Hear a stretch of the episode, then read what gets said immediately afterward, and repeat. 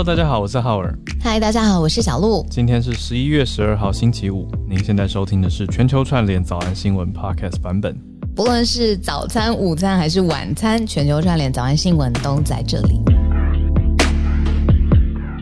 已经有听友在社团里面贴早餐了，我我想说，我是否应该鼓励，还是应该？我是希望大家可以全部就是同整在同一个贴文里面，嗯，这样子你知道大家会很方便阅读，方便阅读，就收拢在一起，大家好找，嗯嗯嗯嗯，然后又可以，比如说往下看，就看到哦，苗栗的早餐是怎么样啦，新加坡的早餐全球串联早餐。对啊，周五嘛。好，大家听到了，请在同整合在同一篇里面哦，这样大家比较方便查找。那我们差不多也准备进今天的盘点了。从第一题开始，第一题是拜登签署了新的安全设备法，那连带加码就是下礼拜一，拜登跟习近平即将视讯通话，这个美中峰会，他们从上任到现在。嗯，应该说拜登上任到现在还没见过习近平，有通过话，可是下礼拜一视讯就是会面对面，线上面对面。好，我们第二则则是呃，等一下再多讲一下安全设备法主要是禁止什么内容。那第二则则会来到印尼，呃，昨天我看到 Bloomberg 跳出这个即时新闻 Breaking News 突发，我就想说，呃，赶快看一下。那彭博就报道了，说印尼当局呢禁止穆斯林。去拥有、持有、使用、买卖加密资产，也就是加密货币呢？当局说穆斯林不能用，因为有赌博性质。好，我们待会再多关注一下，那它背后的影响是什么？第三题则是来自呃，来到南韩哦，嗯，我们的后新闻后续追踪，大家应该都知道这个让人听了觉得发指的 N 号房的事情，就是怎么会有人做这种事情呢？那现在终于。判刑出出炉了，我比较惊讶的是，我看到主嫌的年纪非常年轻，两位主嫌才二十多岁，那现在已经罪行定验了。嗯，我们来讨论一下，了解一下现在判出了什么样的判决。那第四题则是关注一个民生题哦，我们来看看香港有一个数据调查说，贫穷人口。来到了新高，那当然看到会让人有点担忧，但我们也了解一下民生的状况跟这个经济数据背后的意义是什么。先从第一题开始吧。这个拜登签署的安全设备法看起来是剑指华为跟中兴，那背后代表的应该就是在防止中国对于美国的一些监看或者是科技跟生活的侵入吗？对安全方面的疑虑，所以叫做安全设备法。嗯，中国国家主席习近平他已经两年没有出国门了。那当然就是他在面对疫情整个过程当中，他当然现在就是留在北京。那所以传出消息就是下周一会跟拜登进用视讯的方式来进行一个会面。那这个消息一传出之后，立马呢。呃，拜登他就亲自签署了，在十一月十一号签署了这个全名叫做 Secure Equipment Act 安全设备法，意思是说呢，接下来只要是呃像中兴、华为这种设备制造商，呃，美国总统拜登就用特殊的这个法案去约束。美国的这个联邦传播委员会 FCC 不要再给他们新的设备许可证了。这些大的制造商，他们的通讯设备接下来都没有办法进到美国，产品上面就没有办法许可。嗯，还有一个呃，我觉得蛮强烈的是，这个整个法案它背后的根基就是希望不要有任何的国安疑虑。他们认为说这些设备，尤其是高科技。呃，中方制造的高科技进到美国之后呢，会造成不可承担的风险。那希望降低这个国安疑虑。那同一个理由呢，他们就撤销了中国电信这间公司在美国的营运。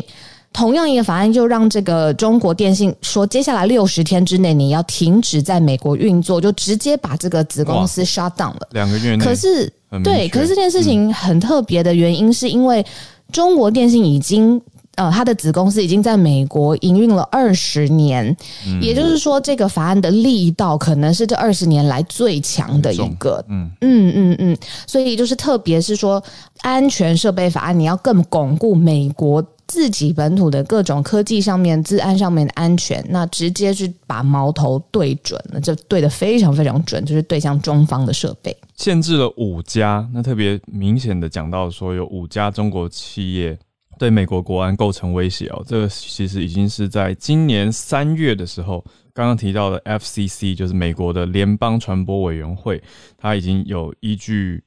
一九年，就是更早之前两年前的一项法案，是保护美国电信网络的法律，讲出了五家。那五家除了刚提到的华为还有中兴通讯之外呢，另外三家是海能达。通信股份有限公司，还有杭州的海康威视，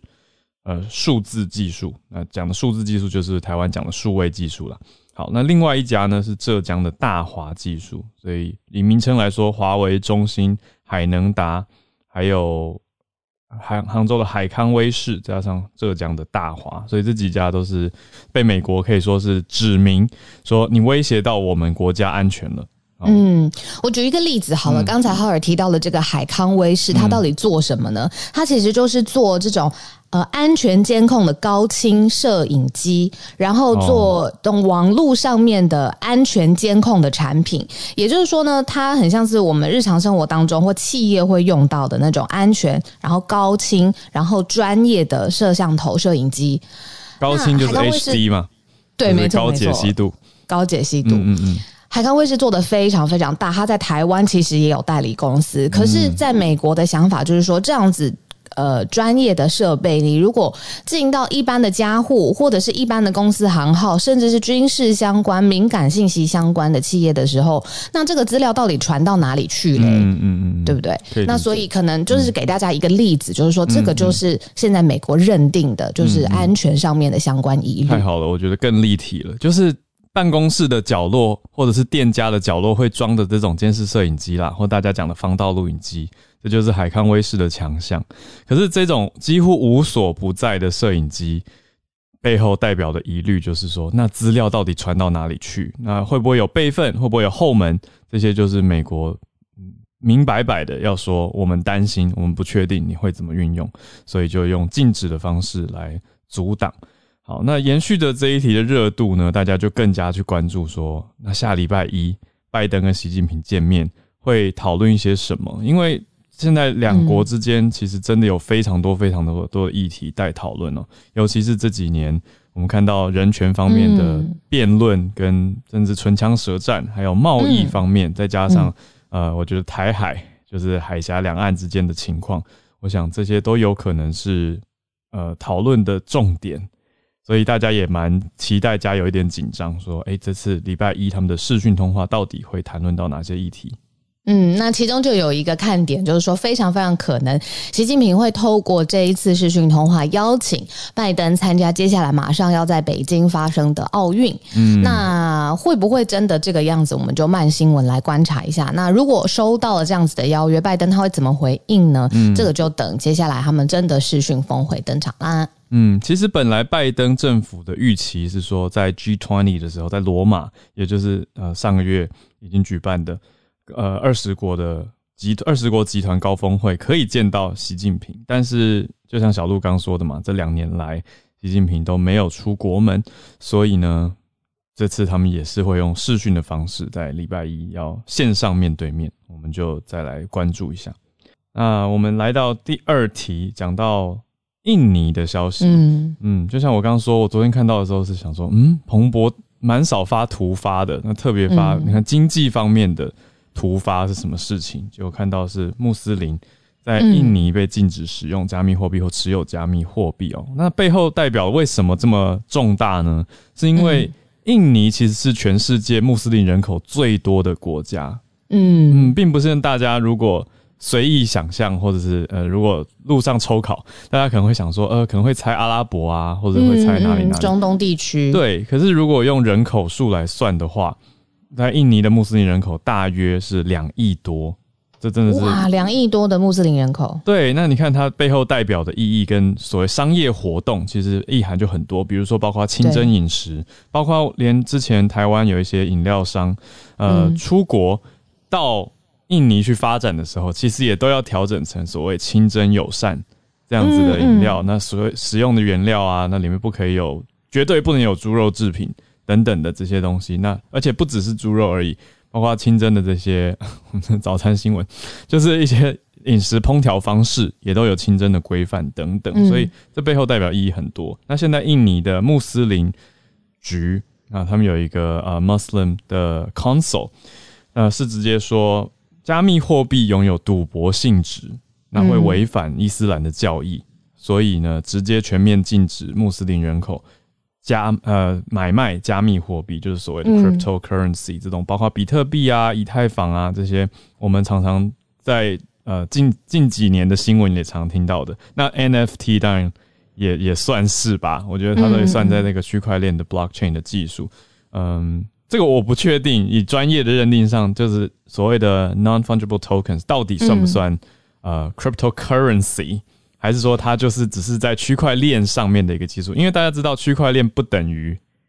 加密货币嘛。哦，对啊，一个是底层的技术，一个是它开发出来的相关的商品。没错，但所以印尼当局就是禁止穆斯林拥有的是加密货币，它并没有禁掉区块链的技术。那它也没有禁止市场上继续的发行，因为印尼也不是只有穆斯林，印尼还有非常多非常多其他不同信仰、其他不同民族的人口，所以呢，呃，加密货币在印尼仍然是流通，只是说现在有很多的机构也在考虑说，我们是不是呃要调整策略，是不是暂时先不发行加密货币了？因为本来预计的用户现在看来是没有办法使用。我觉得真的太有趣了，因为可能这个技术很新，或者是这项话题，嗯，几年来都还在一个哦，大家很有兴趣，懂的人很懂啊，操作过的人很懂，但是他如果没有自己真的买得到第一颗虚拟货币，他可能就会觉得哦，有一点雾里看花这样子。但是其实有些其他的地方或企业或政府是走在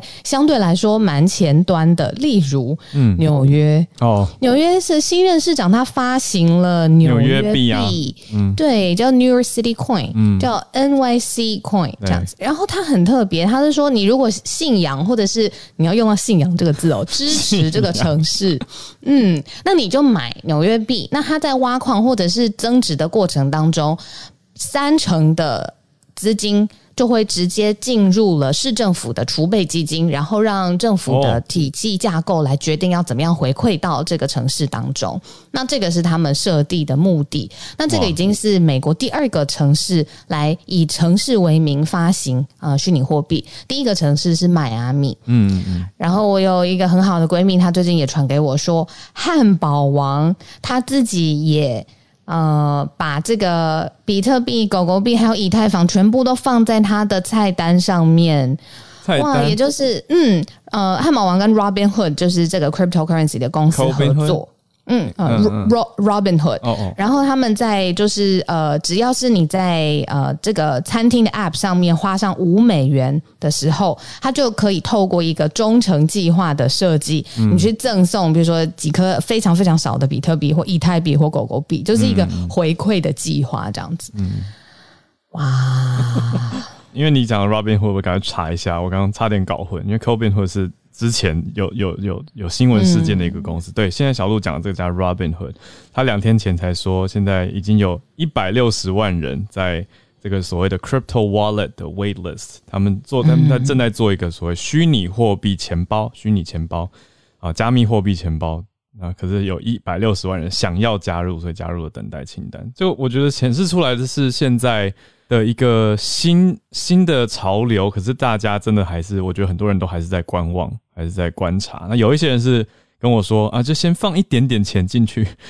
就是好像在呃分散风险，当做一个避险的工具。那我身边是有朋友已经大量投入的，所以我觉得就两种温差还蛮大的。那我自己是完全还没有投入，可是也是先看先看。也有朋友很早期投入之后，现在去公司就是抱着一个交朋友啊，就是生活条件不是来赚钱的。角度，嗯，交交朋友，跟大家聊聊天，非常早期就投入，二零一六年投入了这个虚拟货币的市场，嗯。嗯，现在他想要去就是买一个小岛，就是在他的指缝之间，没有啦，开玩笑，夸张了，认识一下，太 好笑，好，投资一下，交个朋友，大家。对啊，交交朋友啊。不缺钱，可以支持我们。好，那我们再继续来到第三则哦，N 号房南韩的消息了。这个 N 号房判决出来，主嫌我我不知道，小鹿你本来就知道主持人这么年轻吗？我看到没有哎，我也吓到哎。嗯，可是你不觉得也要这么年轻，这样会不会有点年龄的歧视？就是他很懂得在网络上面作业的心理啊。哦，嗯，但是看到这么年轻还是会吓到了。那二十岁是不是？没错，呃，两位呢，一位二十四岁叫做文亨旭，那另外一位二十岁叫做江勋，所以这两个年轻人呢，他们。直接就被判刑了。那他们的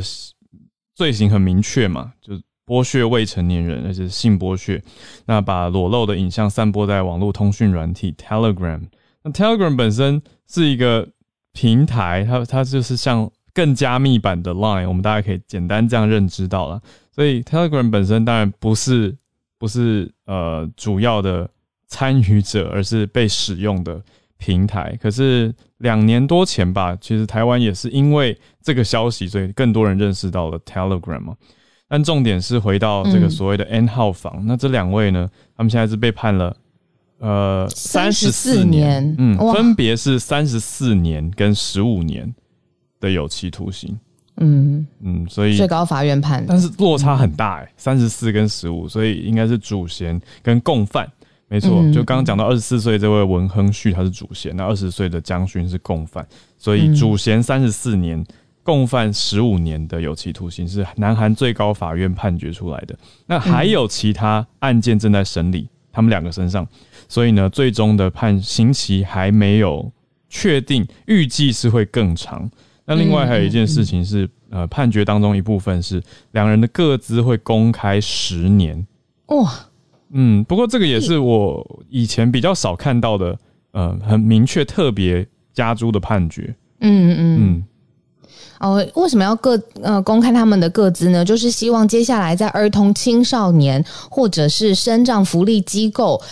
这些的机构会认识到这个嫌犯，然后就是呃，然后让他们没有办法在这一类的。不论是机构啊、公司行号啦，来就业，就是十年的时间，是要避免啊，避免他们有任何的牵涉到这些地方，以免再次发生不好的事情。嗯，对。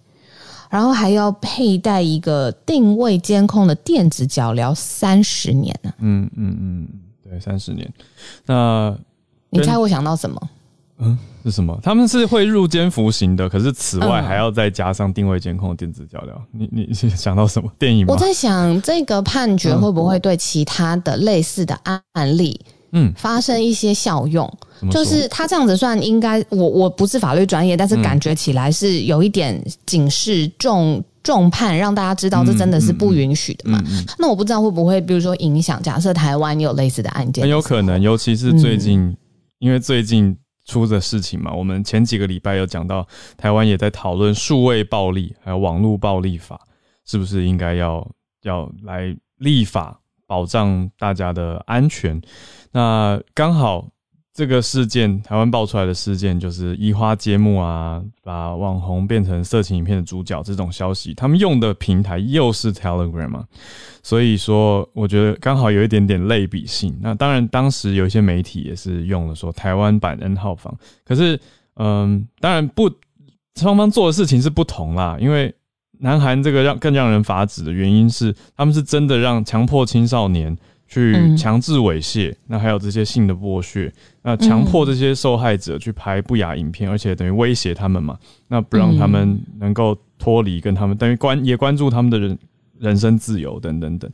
对，那是非常非常让人吓一大跳的。对，那里面有三名受害者的爸妈还试着报警，可是却被这个主嫌文字呃。呃，这个文亨旭威胁哦，所以他的这种罪行就是种种加注在一起。你看，他包括这种强制猥亵，还有威胁、胁迫，就是真的很凶狠。那也终于被判刑了，对啊。所以台湾这个，我觉得虽然不同，可是也会得到相对应的一些参考跟关注。这个在国际上是绝对的。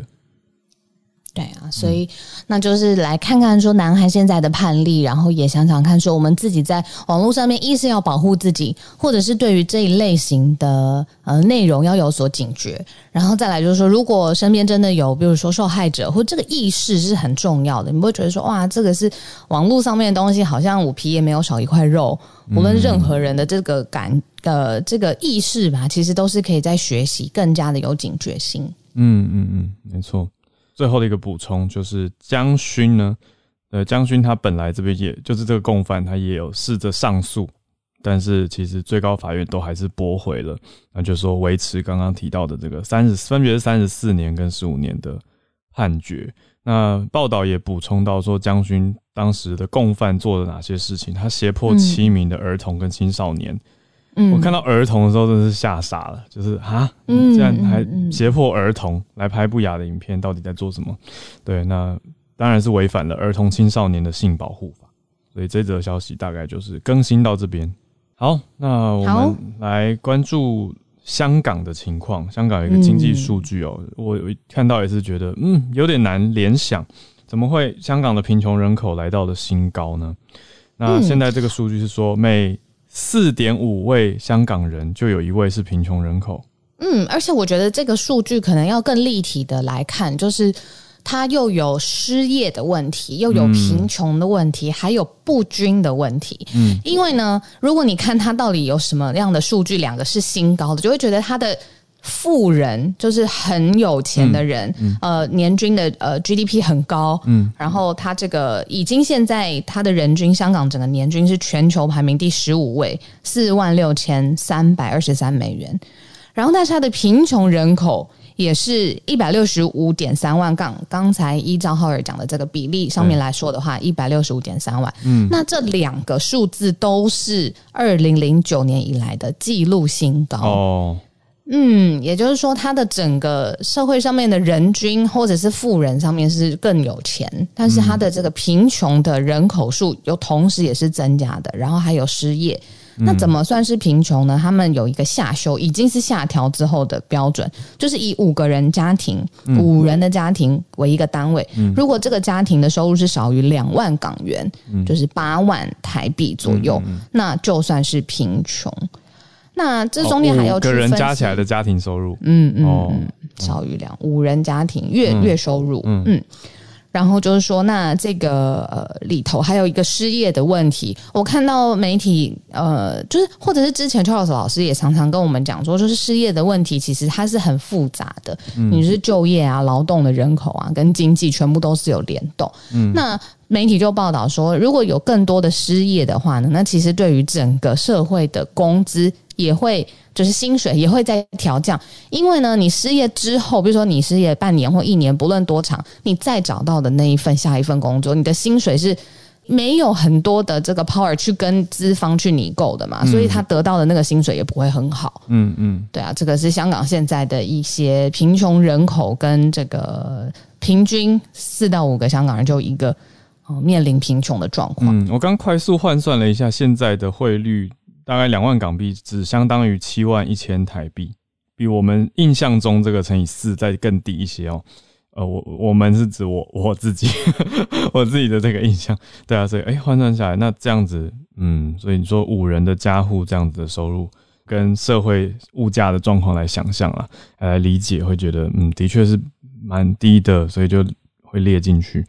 对，但呈现出来的是，也有也有教授出来说，他们觉得这个新的计算方法不好。嗯，哦，因为这当然这个我们刚刚讲说经济学的一个统计，那它就会牵涉到你的研究方法跟你采用的计算公式嘛。嗯，那香港大学的社工跟社会行政学的一位呃已经退休的教授叫周永新，他是说他觉得你这样加入公屋福利，还有一次过的全民派遣措施的做法。然后说香港政府的数字这样夸大了扶贫的力度，嗯，他是讲说，呃，政府也有说提出了一些，你说济弱扶贫这样子的方法跟算法，对，可是这其中其实还蛮蛮复杂的，嗯，那有人说你做这样子的香港政府的做法会让数字上脱贫，可是没有真的反映贫穷，所以总体来说。疫情的关系，的确是让香港的经济有受到的影响，那失业率也明显上升。我想这个倒是肯定的。那对于基层家庭的打击特别严重，所以呈现出我们刚刚讲到的这个数字。好，那香港这边我们就稍微告一段落了。我们要陆陆续续邀请大家来，不过因为今天我们有我自己也非常喜欢的神秘嘉宾，待会马上就会听到他的声音了。现在已经是年底了嘛，那对于二零二二年的经济展望上面，提供他非常非常独到而且很深刻的呃讨论，可以跟大家一起分享的。那我已经先 邀请。先大家都站上讲台了，感觉很像很热闹，有没有？但是我们现在其实还是让呃朋友可以一起分享新闻跟观点的时间。嗯，那我已经也邀请几位朋友上来。好，我们先从月光河开始。好，月光河要跟大家讲，今天星期五嘛，早安，所以我们这是来一个全球串联早餐、午餐、晚餐新闻。哦，我今天要分享的是 感恩节新闻大餐。但是，就是其实不是一个太好的消息，因为今年的通货膨胀太严重了，所以火鸡跟烘焙食材都在涨价。那已经有很多家的美国媒体预估，今年其实将会是有史以来最贵的一个感恩节。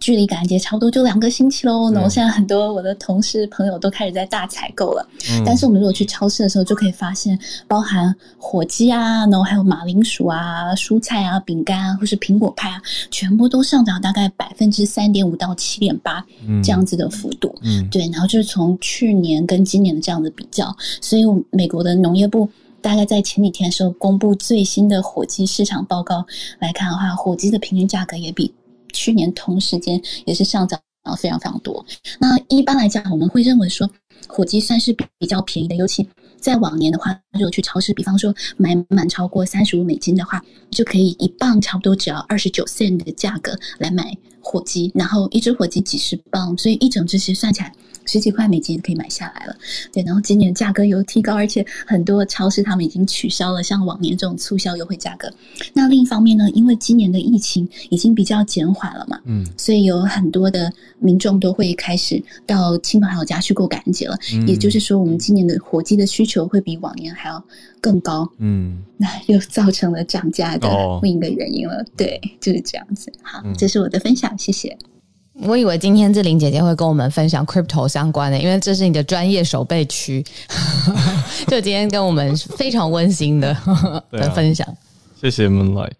来，再来，我们连线到伊丽白柚姐姐姐，看起来是回应听友在社团点播的新闻。没错，今天我要回应一下，就是有听友问说，现在到底白俄罗斯跟波兰之间的关系或者问题出在哪里？那我想分成三个部分，简单的跟大家说明。第一个是我们要回去看二零二零年的时候发生在白俄罗斯的一场总统大选。那被称之为欧洲最后一个独裁者的卢卡申科，他连任成功，他已经连任多少年了呢？他已经连任二十六年了，这几乎是我出生之后的第二年开始，这个国家就一直由卢卡申科所管制。那当时的白俄罗斯人民其实觉得这个大有问题，所以他们有起来呃搞所谓的社会运动。那在街头上的这个社会运动仍然没有办法阻止他的连任。那这后来就产生一个问题，就是欧盟各个国家，嗯，他必须要针对这些事情来进行制裁。那由于白俄罗斯它内部的一些经济问题，也导致有大量的难民出现。嗯，那白俄罗斯它就有意的把这群难民呢导向立陶宛跟波兰这两个它的边境国家。嗯，那立陶宛跟波兰当然没有办法去接纳这么大量的流民，因为这些人可能进来之后，他们是一个失业而且没有特殊。专长的一个状态，那就变成他们要领社会福利金，甚至他们也担心说，这群人会不会别有用心？之前我们在讲那个梅克尔传的时候，曾经讲过，俄罗斯就曾经利用这种非武装的部队进到今天的乌克兰，导致二零一四年的克里米亚危机。嗯，那现在呢，我们可以看到的是，白俄罗斯它进到立陶宛跟波兰，会不会是普丁的这种模式的延续？所以让当时的立陶宛跟波兰都感觉到恐惧，所以大家会发现有一件很好玩的事：我们在谴责川普用盖墙的方法来解决难民问题的同时，却也看到欧盟居然也在白俄罗斯以及波兰还有立陶宛的边境鼓励他们筑墙。嗯，所以这个状况可以是说，嗯，它与墨西哥跟美国的边境问题比较不一样。那德国在这个立场上面其实也是比较支持筑墙的。所以梅克尔可能会在未来再继续跟普丁进行沟通。虽然他快要呃离开政坛了，但是这件事情他应该在里头还是会扮演一定程度的角色。对，所以稍微简单的回应一下网友的这个问题。嗯嗯嗯，谢谢姐姐。哦，我觉得很幸福哎，就是网友提问，然后点播姐姐出现，我需要听到你的解说。到底哪里有这么好的事情？谢谢姐姐。再连线到猪猪，哎，今天带来的消息是来自美国的啊，这个赛百味啊，Subway 在美国好像要惹上官司了。啊，这个其实是第三次有相同的组织团体，就是啊，要起在这个向美国法院正式提交申请，要起诉赛百味。那赛百味到底惹到什么事情呢？嗯，哎，就是这个团体他们在二十家赛百味就抽样了他们的这个金枪鱼进行这个检测，结果发现这个二十个。结果发现这个二十个金枪鱼的 sample 里边啊，有十九个是检，就有十九个没有检测到金枪鱼的成分，但是二十那是什么？那检测到什么？检测到的我检测金枪鱼，但是里面我发现这不是金枪鱼。是的，就检测到了鸡肉、猪肉、牛肉啊，就显得非常可怕。因为这个，因为这个 Subway 它一直坚称自己的这个黄金枪鱼它是百分之百野生捕捞，那结果这是野生捕捞的鸡。鸡肉、牛肉跟猪肉啊，这个在美国是严，这个在美国可以说是这个严重违法的食品安全相关的法律。而现在这件事情还没有，就是这个法院还没有正式受理起诉，已经在美国引起了轩然大波。哎，我就很奇怪了，为什么这猪肉它能混到这个金枪鱼里了呢？难道是拿猪喂的金枪鱼吗？哎，很奇怪。这条新闻就是这样，谢谢。谢谢猪猪很很关注 关于猪肉的消息。好，那对啊，这个金枪鱼就是我们台湾比较常讲的尾鱼啦。那香港是讲吞拿鱼嘛，就是 tuna。嗯嗯，我在想混杂进去，理论上应该是成本会比较低啊，这样才才合理。但是当然非常不 OK 啊，因为我吃过很多哎。对啊，我刚刚也在说，但是刚才猪猪他分享的是说他去检测，嗯，然后结果里面是没有的，那会不会整个都没有，也不是混杂呀？就是也已经不是鱼目混珠了。你说像蟹肉棒不是蟹肉做的，鱼丸里面是一个别的东西，对啊，这种的，嗯。而且赛百威听起来有一点趣味，不知道为什么。Subway 就是台湾比较习惯念 Subway 嘛，就是大家你知道路边你是很饿，或者是你很急，很很容易就很要买到的一个东西，就是日常风景的一部分。对，早餐新闻了。好，谢谢猪猪带来这个消息。我觉得关注的大家会去看，我相信台湾这边应该也会做，台湾的 Subway 也会发出一些声明跟回应哦，大家来了解一下。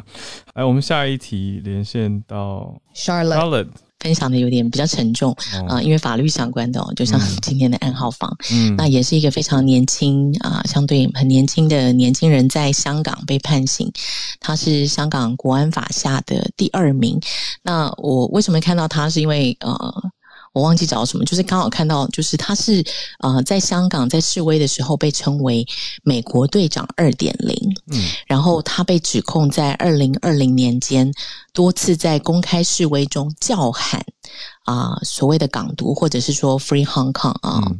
就是自由香港的这个口号。那呃，这个案子我自己我觉得比较特别的是，啊，香港国安法算是树立了一个这个 criteria 是啊。他完全是一个人行动，然后没有任何行为，他只是在街上叫嚷。嗯，然后他被判刑五年九个月。嗯，那所以啊，律师主要在辩护的时候就说：“哦，其实啊，这个人只是在实施，或者是说他在啊测试，就是说香港是啊，原则上还是有一个有啊言论自由的国家。哈，所谓的言论自由是指说，至少你的言论本身不会入罪。”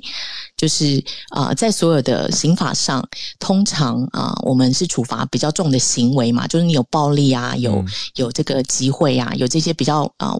比较完整、比较具体的行为。嗯，那因为这个年轻人其实他就是他是一个 food delivery 的一个员工，那也是呃呼应刚刚香港那个 Harry 刚刚分享那个香港的新闻，就是其实他他算是一个基层在工作的年轻人。嗯，然后他就是在这个啊集会也不算集会游行，他是在 shopping mall 叫嚷。好，他还不是参加就是一个很正式的集会游行，他就是在在一个 mall 或是一个百货公司，然后他就是会嚷嚷啊一些就是。Free Hong Kong，然后的一些口号，嗯然后他就被判了五年九个月。那因为这个主审的法官陈广池是香港的林郑月娥亲自指定的法官，嗯然后他在这边回应这个律师的辩护说：“哦，这个指控人呢，呃呃，凭什么想要测试这个这个？”这个香港的官法的这个就是法律的这个界限啊，你怎么可以把自己当成法律专家一言堂的诠释法律？这样，那这个这个判决就是一出来的时候，当然那个国际特赦组织哦，就是那天讲到张展的时候，这个他的秘书长这个 Kyle Ward 马上就批评这个量刑是非常离谱的，因为这个从民主国家法治国家的角度来看，的确是非常夸张，因为他真的就是盈利吗？对对，这个口号，然后就是不是口号，他应该说他只有一个人，然后在那边嚷嚷而已，这样。所以他说，在在呃后国安法的时代哦，这个政治格局里会变成说，你和平的表达政治立场，嗯啊，甚至你试图得到别人支持，都可能是所谓的煽动分裂，然后就就是可以啊多年监禁啊，像他是五年九个月。那这个部分其实让大家又对香港的这个人权的这个部分又等于说又有了一个新一层。的这个 confirmation 觉得说啊，真的是一个更糟的状况，嗯呀，就是是比原来想象的。你说如果今天是六四的集会啊，或者是什么啊，就是呃民政的游行，那这可以想象。可是他是一个普通人，他只是在 shopping mall，然后喊了 free Hong Kong，然后他什么都没有做，而且一只有一个人，那他就被判五年九个月。所以啊。就是对大家，我觉得这个又又可能会在呃让国际特色组织跟这些人权的这些团体哦，在会变成说让他们又更进一步的表达对香港这个人权的部分有一些关切，然后也看见就是好像有点更糟的状况这样，大概是这样子。Sherry 刚刚有分享到一个呃资讯，就是说这个主审的法官是林郑月娥亲自钦点的。对，那也就是说，如果不是这个法官，有可能会是不同的判决嘛？就是还有没有一些空间？就是说是嗯同一件事情，但是审理的人不一样，那其实状况搞不好不会这么糟。有可能更好，有可能更坏啊。嗯对啊，你说今天五年九个月，那如果来另外一个很严的，他判判十年，更糟，是不是有可能？轻点的这个体制，真的是不是也？我不知道在法律上面的惯例，应该不很很很不很不会这样吧？是，像像这个大家在。台湾是很熟悉，说台北地院其实是有这个抽签制啦。那其实很多法官是很害怕抽到，因为这个所谓抽到重大瞩目案件，就是每天就是很多人来法院，就是呃记者啊会来围观什么的，压力很大。然后公开审判，然后本来就公开审判，但是你记者就会就是我我们去开庭的时候，就是会发现哦那个真是满满的，然后进去还要检查什么。那这种案子在台湾其实是抽签的，可是你说。啊，法官有没有影响一个判决的方向？是有。嗯，那因为其实，在香港先前的民主运动的时候，其实法律界，就我所知啦，大部分的人，尤其是所谓的律师、大律师的部分，因为法官通常不太表达政治立场。那律师界，据我所知，是很多部分可以想象他们在维护香港的法治嘛。反送中是关于法律的东西，所以他们那个时候很希望守住香港，可以就是一国两制执行自己的法律制度。对对，那。对，所以那个时候律师是非常多加入这个就是游行，那后来也很多被抓。如果大家看这些啊逮捕的人，那法官是很少表达意见的。那法官当然是一个正比较是属于他他如果在正常的三权分立国家是司法独立，但是现现在在啊就是如果如果是已经像中国的中国的制度下，他们的法官就是党。在党的服从下面，那他们的审判员就不是独立的，所以就有一点不一样的状况。那你说会不会有更有利的判决？当然有可能啊，因为如果是我觉得啦，如果是正常的一般啦，依照我们所谓其他啊民主法治国家的这个标准，啊，你会对这种刑法的东西。这个构成要件会严格解释，嗯，你不会扩大说哦，他今天只是嚷嚷，然后他所有的情况都是最松的嘛，他只有一个人，他没有参加任何活动，对，那这个状况我觉得是是啊，会让人很悲伤啦，对，嗯，然后我想回应刚刚 N 号房的一个小小的点，就是嗯。刚刚我看了一下那个新闻，它其实这两个啊，这两个判决现在被爆出来，主要是定验，就说最高法院已经驳回他们的上诉，对，也就是说他不能上诉，他已经确确定啊，要呀一个要二十二十四跟十五，跟十五。啊，三十四跟十五年。呀。然后，而且我刚刚很 surprise 的是，嗯，里面的那个所谓啊比较比较 young，就更年轻的那个江姓啊，嗯嗯，那个江姓的，他也其实算是就是主要被判决的人。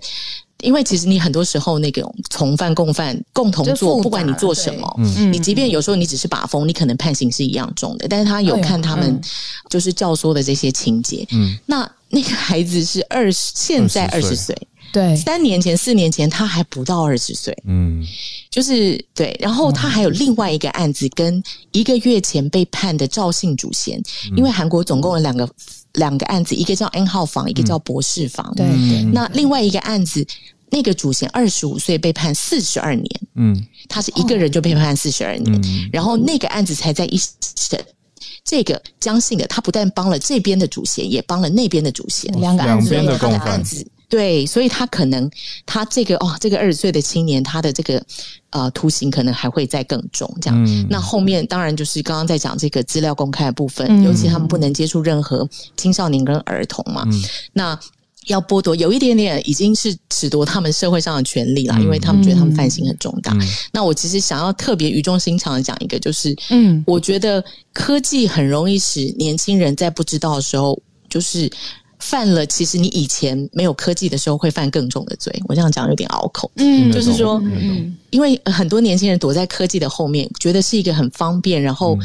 看不到我，你不会觉得你好像对惊呼了这个你不会觉得你好像在在就是哦，我实际上在伤害别人哦，你可能觉得很好玩，点点因为你看不见，嗯，对。或者说你透过网络看见那个东西不是真实，就是你那个血，或者说对，让让人让这些年轻人麻木，然后。也轻忽了那个重要性，可是当可是实际上科技呃达到的效果是加成的，嗯，因为它的影响范围更大、更广，对，然后它伤害更多的人，便利，嗯，对，然后他犯罪的效果跟啊 reach 的人又更多，还有甚至有持续性，因为大家会在扩散或复是，然后还可以是 replace 什么的之类，所以其实是更严重的。那也可以看见说啊，所以很多年轻人触犯也是憾事，因为他们可能根本不知道他们做的事情这么严重，这样。呀，所以这是我刚刚一点感受，跟大家谢谢 Charlotte。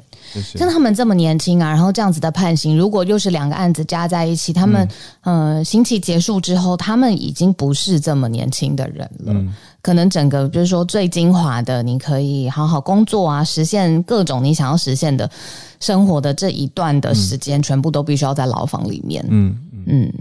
对，但他们也是也真的迫害跟毁掉了很多人的青春呐。对啊，所以这个到底怎么样判会是最好？我觉得法官真的是重重责大任，那压力也是特别大的。好，谢谢 Charlotte，让我们带来很多法律的深度跟思考。嗯嗯，感谢。那我们再来是来到孔医师，我很快的讲一下昨天的重大政策改变，嗯，就是我们的春节返台检疫。昨天讲的理论基础嘛，为什么我们可能可以把这个呃比较严格的隔离期缩减成七天就好？哈，嗯，那。昨天哎，已经定案了，已经正式记者会就公布了。嗯嗯。那现在我发现很多人就听不太懂，这到底在讲什么？哎，我试着在五分钟内跟大家讲清楚哦。反正现在你从国外回来，我们这个春节专案，嗯，有三种方式。嗯，一个就是完全你你不符合一些条件的话，你就是还是乖乖的十四加七呀，跟原来一样，来都是这样嘛。嗯，十四天在。检隔离旅馆里面嘛，哦，简易旅馆。那之前我们宣布了一个十加四的一个做法，哦，对，让你提早这个四天回到家里，在家里居家隔离，嗯，十加四。那现在我们再进一步推出了一个七加七，嗯，可是不是就是你等于后面的七都在哦，所以是七加七加七，或十加四加七，或是最早的十四加七了。对，那这里到底要怎么样呃符合？身份你才可以做到七加七哈。嗯，首先上次说的，你你十加四的条件是你回去隔离哈，要不是你那个屋子里就只有你一个人，嗯，那这是可以哈。嗯，那七加七也是。可是假如你的家人同住家人有完整注射过疫苗的话，嗯，那你可以选择十加四。嗯，那现在你当然也可以选择七加七了哈。嗯，那七加七还要再加一个条件，七加七要讨。看的是你这个人自己有没有完整接种疫苗。我们原本方讲的完整就是两剂。对嗯，对，我们完原来没有考虑这个外面回来的人有没有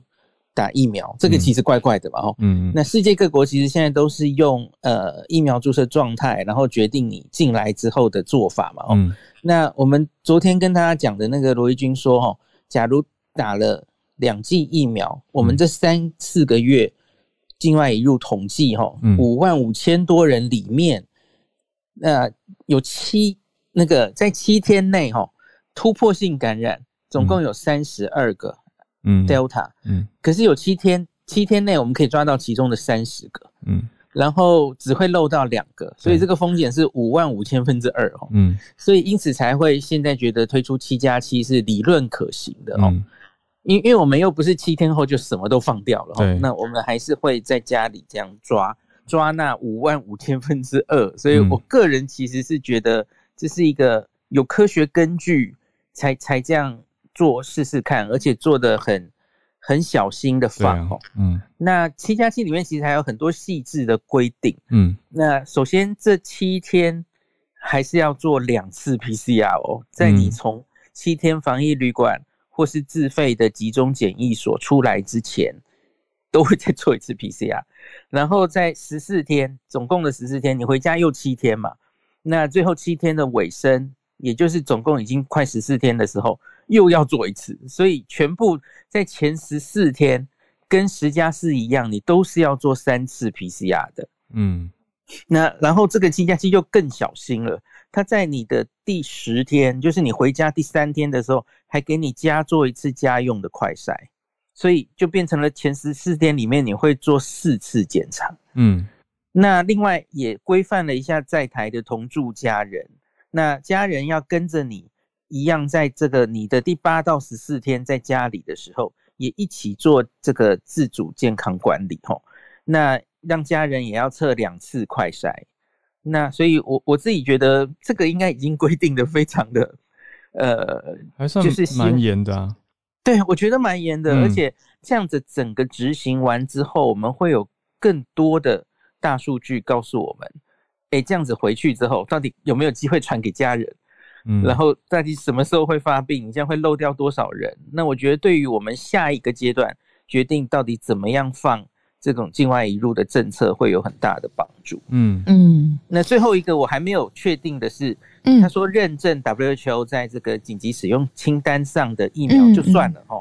就就算你完整接种了哈。那可是我们有没有认混打？好像昨天记者会没有。没有讨论到，对对对，因为美国是认混打的，你那个清单上反正任何两个都算了哈。嗯，那所以我这个再跟罗富确认一下，我今天确定之后，在脸书再跟大家详细讲一下好了。嗯，哎，好哎，大家孔医师的这个脸书要追起来，就是有最新的消息，因为他直接是跟真的最核心的呃有资讯的管道嘛，那所以孔医师也会用很平易近人的语言，嗯，就是帮大家整理好，嗯。对啊，谢谢医师。我来放一下入境，我来放换换一下链接，换孔医师的，让他好追踪。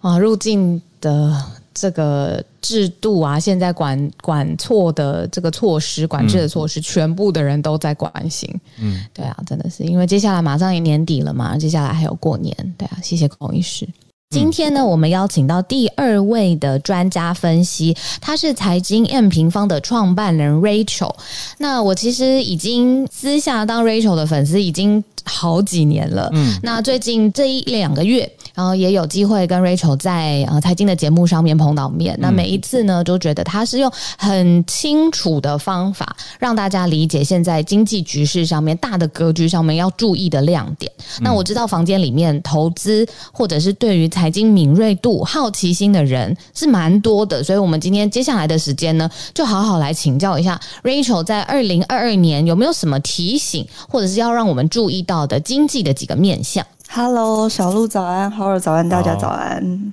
我们今天特别准备了几个问题啦。第一个问题是想请教，就是说，哎，接下来你看疫情，各国的经济都因为疫情受到影响嘛。但是现在全球已经有这个后疫情的时代了。那大家刚刚孔医师也说，这个施打率啊，或是混打各种状况也都逐渐高升。所以二零二二年是不是不用再担心疫情对于经济带来的损伤？刚刚听孔医生在聊，其实疫情还在，但是假设从经济层面来看啊，会感觉说经济衰退好像已经是很久很久以前的事了。像台湾的经济这次在疫情底下，这个第三季，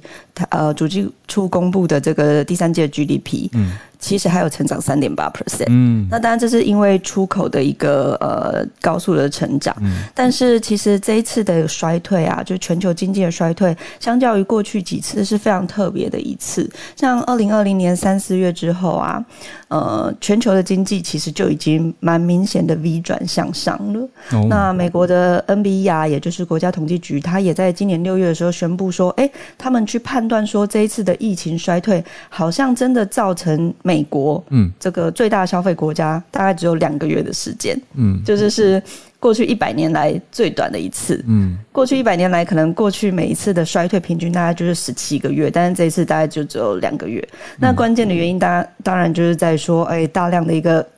财政的救援啊，或者是货币的救援，这这些事情其实大家一定也都知道，就是大量的放钱出来。嗯，那最新的 IMF 的报告啊，他们也是预估说，像去年的全球经济大概是衰退三点一 percent，嗯，但是今年就是二零二一年。大概全球经济就可以呃恢复成长，大概五点九 percent，嗯，然后明年再成长四点九 percent，所以其实纵观各国的中长期的经济成长路径啊，二零二一年基本上全球 GDP 大致恢复到疫情之前的水准了。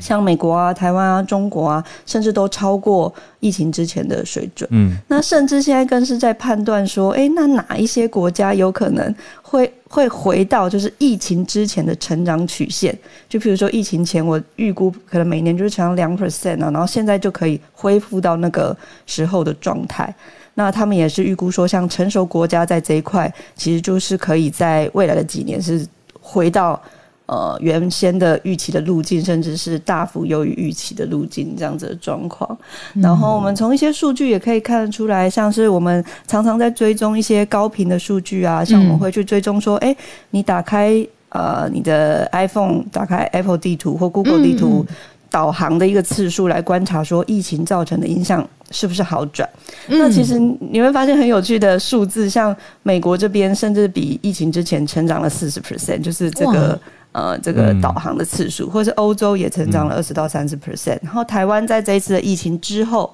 也都差差不多回来，就是大家都可以感觉到，大家都在周末都出门。嗯，对啊，现在很多 很多地方都订不到房间呢。对啊，对啊，对啊，所以就是可以看得出来说，哎，好像疫情的冲击还是存在的，但是全球的经济大致恢复到正轨这样子的状况了。好，有吃一颗定心丸的好。感觉。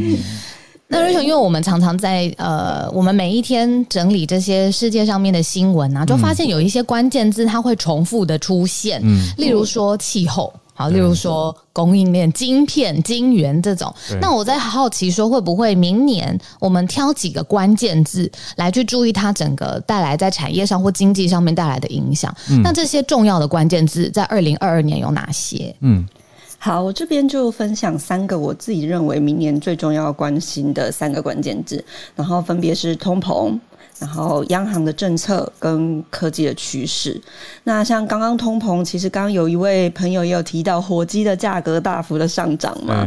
对，那除了火鸡，你会发现今年一整年来，从木材涨到铁矿砂，涨到玻璃，涨到航运，涨到原油，最后涨到天然气、电子供应链这样子的一个通膨的议题。那其实这个礼拜三，美国也公布十月的 CPI 年增六点二 percent，然后。高于市场预期的五点九 percent。那过去像联准会在看这个 CPI 的时候，它大概呃标定的一个成长率大概就是两 percent。但是你会发现，哇，十月的 CPI 竟然涨到了六点二 percent。CPI 就是消费者物价指数。消费者物价指数，它就衡量说，哎，你消费者他在呃购买这些。商品的物价，嗯，它大概的一个状况，相较于去年的成长，嗯，对，然后十月份公布是六点二 percent。那除了美国以外，其实不管是欧洲啊，或者是呃一些呃新新兴市场，他们的一个通膨都在这一次的疫情之后呈现一个大幅的增加。嗯，那这个大幅的增加主要有非常多的原因，包含说可能是呃供应链的冲击，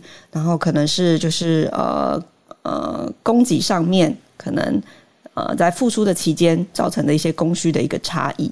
但是我觉得这个通膨的议题啊，最重要要探讨是说，到底会不会对经济造成影响？去呃延伸出可能我们在经济学上讨论的停滞性通膨的状况。所谓的停滞性通膨，就是说，哎，这样子物价的上涨可能影响到你的购买力，甚至冲击到你消费的意愿，或者是就业，或者是企业获利了。那大家在听这个呃这个呃 Clubhouse 的时候，也可以思考一下，你现在走出去，你看到的一个价格的上涨，会不会让你不想买东西了？如果会让你不想买东西，那这个通膨可能就真的会影响到经济。那我的解答是，就目前数据来看，我们会觉得说，哎，会有通膨，可是发生这种停滞性通膨的机会还是比较低的。嗯嗯。那主要原因也是因为这一波的经济复苏，确实在很多的支撑底下，需求还是存在。譬如说，像以台湾而言，我们会觉得说，哎，出去买菜变贵了。对。可是，哎，我同时政府又发五倍券给我啊，所以我还是有这个消费的。能力的，然后我们从各国的失业率也可以看得出来说是呈现持持续滑落的一个状况。像美国的一个失业率最新的十月的数字就滑落到四点六 percent，嗯，疫情的时候最严重的时候大概是十四点八 percent，嗯，所以你会发现，哎，它的一个失业是在好转的，对。然后第三季的财报也公布了差不多九成了嘛，S M P 五百也差不多有八十一 percent 的企业最终的财报都是优于预期，嗯，所以我们会发现说，哎，这一次的通通膨它非常的呃明显，非常的呃严重，但是冲击到实体经济，也就是说让我们暂停消费的这个状况，目前至少还没有看到啊。对对对对对，那当然就是也有非常多的机构会去预估说，这这个供应链的一个问题，好造成的缺工缺料，很有可能在明年大概第二季的时候。大致有机会去做缓解的一个动作。嗯，那原因当然是说，哎，有非常多的区域，甚至是像产出这些原物料的新兴国家，他们的疫苗施打也都已经开始跟上了。然后各国的一个各地的产能，有可能会纷纷的在明年第二季之后去做出试出的一个状况。嗯，所以这个通膨的机会，我们会觉得说，哎，它有可能会在明年第二季之后开始趋缓。不过，当然很多的涨价有可能回不来了啦。那哪些涨价可能回不来？我觉得这边就要去选择，就是抗通膨有益。就是有议价权的这些公司，像火鸡啊或原物料相关，我觉得它会有可能回来。对，但是像偏向科技产业或是房地产相关的产业，这种价格可能就会很难回来了。嗯，这是通膨这边可能要带给大家议题。但是通膨这边就会再带来到第二个关键字，也就是说，呃，央行到底还会不会这么宽松？嗯。其实我们从今年就已经看到，是说很多的迹象，像是新兴市场的俄罗斯啊、巴西啊，你会看得出来他们的升息的速度是非常快的。嗯，像巴西的基准利率就从今年的二三月的两 percent 升息到现在大概七点七五 percent，也就是拿来拿用来说去对抗通膨。嗯，或者是说像纽西兰央行也成为最快升息的国家，然后。亚洲这边，南韩央行也升息了嘛？嗯，然后联准会这边，它也在呃前两周宣布缩减购债的一个状况，所以我们会发现说，资金这一块好像不会再这么宽裕了。那假设明年下半年联准会开始升息，那资金就会更为紧缩，所以我们会开始思考说，那投资布局要布局在哪里呢？嗯，那我们就会觉得说，哎，那哪一些产业它还有可能在成长，甚至它不管有没有疫情。它都是成长的产业，那就进到第三个关键字，就是科技掌握趋势这件事情。对，那我们觉得说，哎，其实从二零一三年之后，这个科技啊，创新底下带动的一个加速扩张，其实就已经。蛮明显的在百花齐放，不管是从人工智慧啊，到五 G 啊，到云端运算或干净能源，甚至现在大家都在讨论元宇宙，你就会发现，哎，好多的应用哦。然后从麦可奇的报告，他也说，哎，全球人均 GDP 在未来的十年，有可能因为这个科技的一个爆炸，会成长超过过去一百年的总和。嗯。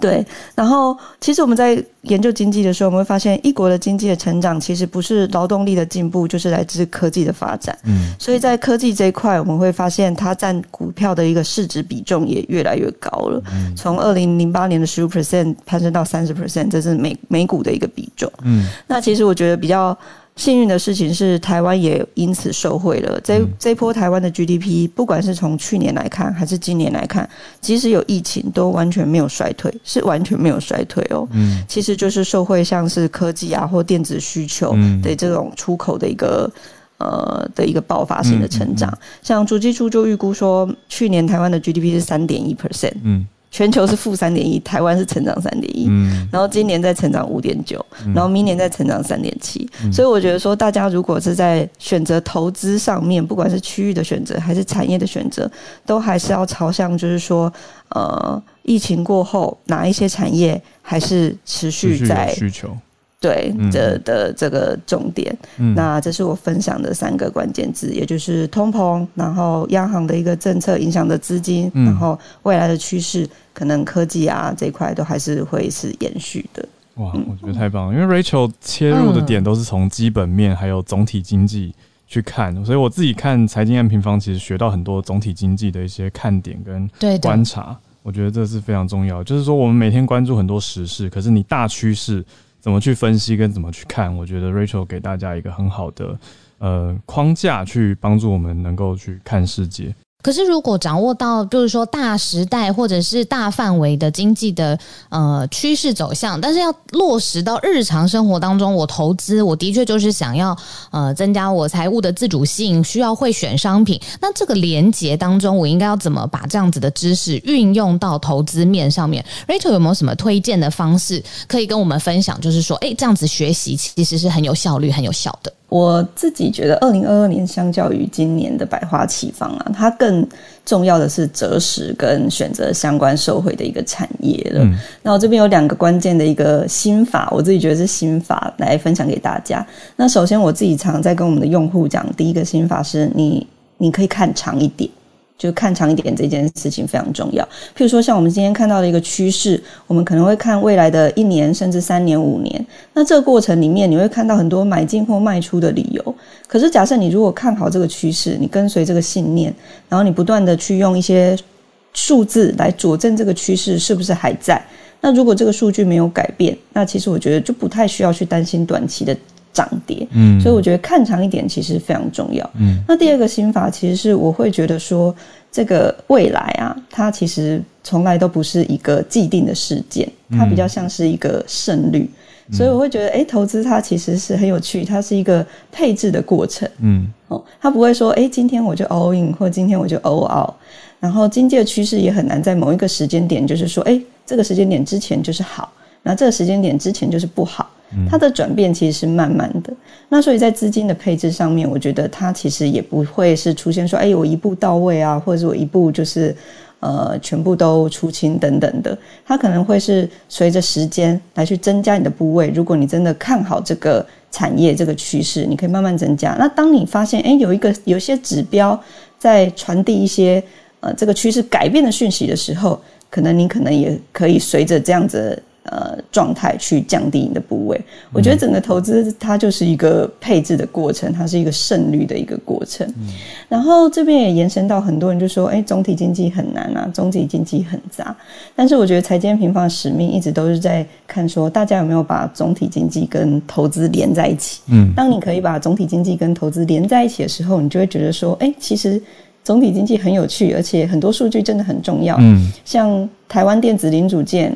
的一个出口的金额，嗯，含成长率，它可能就会领先全球的电子的股市，嗯，去做呃一个明显的表态。嗯，像这次十月的时候，我印象很深刻，台湾公布这个关键的电子零组件的出口的数据，嗯。费城半导体在之后就呈现一个非常大涨的喷出，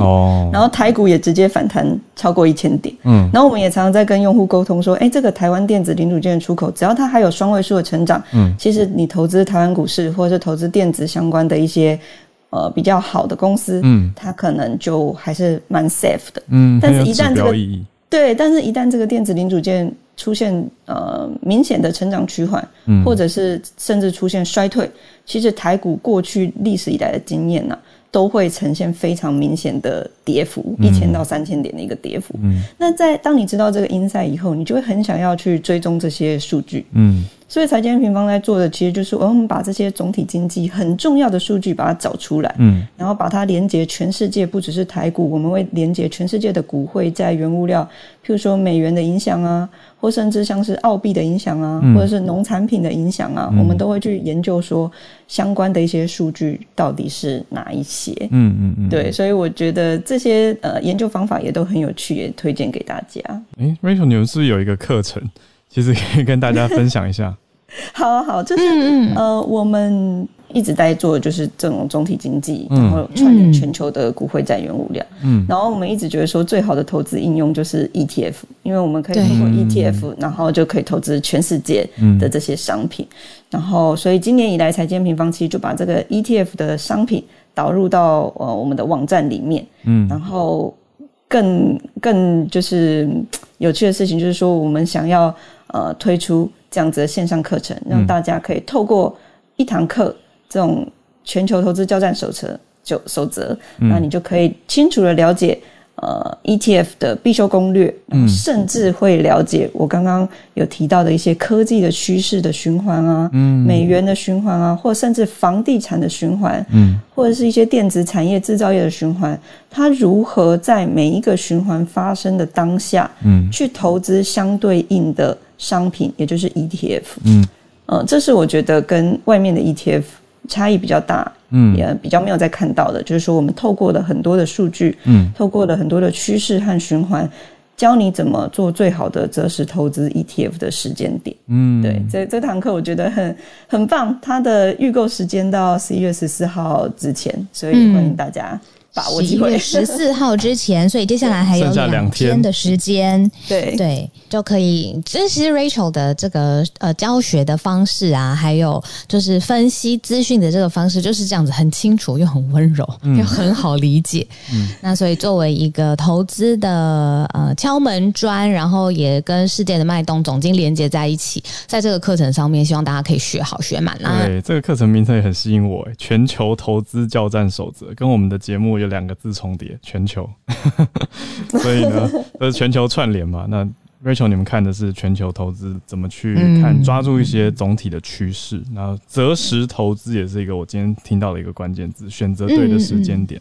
谢谢 Rachel，这个很棒的分享。谢谢，谢谢今天 Rachel 来全球串联早安新闻做客。嗯，谢谢大家在星期五的时间陪伴我们。结束房间之后，大家可以还是我很在意早餐的这个照片串联，我非常在意。大家有空可以上来跟我们分享你所在的地方，还有你现在吃的早餐的一张照片，让我看看。如果现在人在巴西，好虽然不是早餐，但你在吃什么？我太好奇了。那就谢谢今天所有上来串联的月光和姐姐，呃，猪猪 Charlotte。然后孔医师还有 Rachel 今天带来的丰富资讯啦，谢谢你的收听。有任何想要告诉我们的话，欢迎透过各种管道留言给我们。如果你也认同慢新闻，就欢迎你订阅我们的节目，分享给亲朋好友，刷下五星评论或是小额赞助。每天都非常感谢串联带给我们的力量。周末的时间，我们也可以在脸书的社团持续互动哦。祝福大家周末愉快，我们下周见，大家拜拜。